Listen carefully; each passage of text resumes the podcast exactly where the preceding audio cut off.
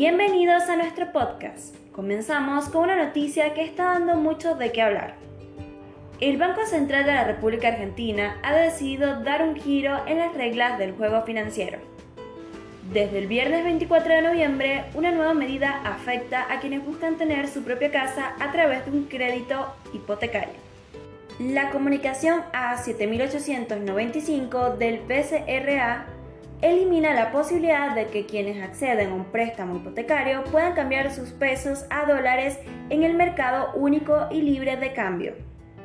Esto significa que a partir de ahora será más complicado y costoso adquirir una vivienda propia, ya que se necesitará un crédito más cuantioso para obtener la misma cantidad de dólares en el mercado financiero, donde el precio es más alto.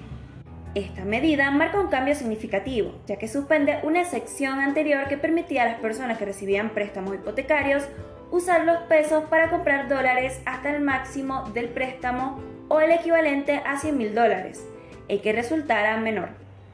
Ahora los bancos no podrán facilitar el acceso al mercado de dólar oficial para aquellos que tengan pesos y necesiten convertirlos en dólares para comprar una vivienda única, familiar y de ocupación permanente.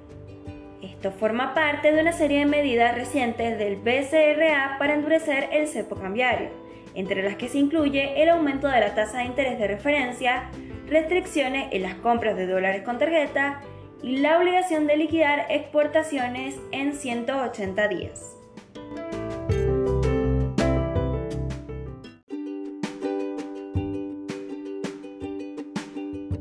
Vamos con nuestra segunda noticia, y esta se trata de cambios en el ámbito del riesgo laboral que pueden afectar directamente a trabajadores y empleadores. La Gerencia de Control Prestacional ha emitido la disposición 11-2023, donde se establece que a partir de diciembre de 2023, la suma fija destinada a la aseguradora de riesgo del trabajo con destino al Fondo Fiduciario de Enfermedades Profesionales será de 374 por cada trabajador.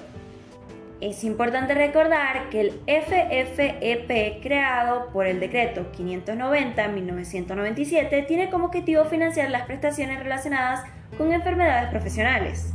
Según la resolución 467-2021 del Ministerio de Trabajo, Empleo y Seguridad Social, esta suma fija se actualiza trimestralmente para garantizar el financiamiento adecuado de las prestaciones. Además, la Superintendencia de Riesgo del Trabajo, según la misma resolución, se encargará de publicar trimestralmente el valor de la suma destinada al FFEP. Estas medidas buscan asegurar que el financiamiento para prestaciones relacionadas con riesgo de trabajo sea proporcional y adecuado.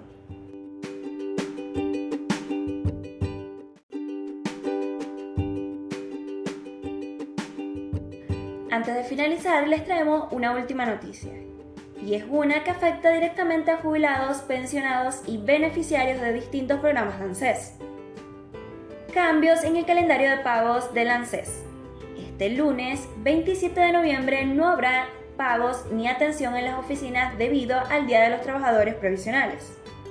Es importante destacar que las consultas virtuales a través del sitio web de ANSES estuvieron activas y a partir de este martes 28 de noviembre todo vuelve a la normalidad.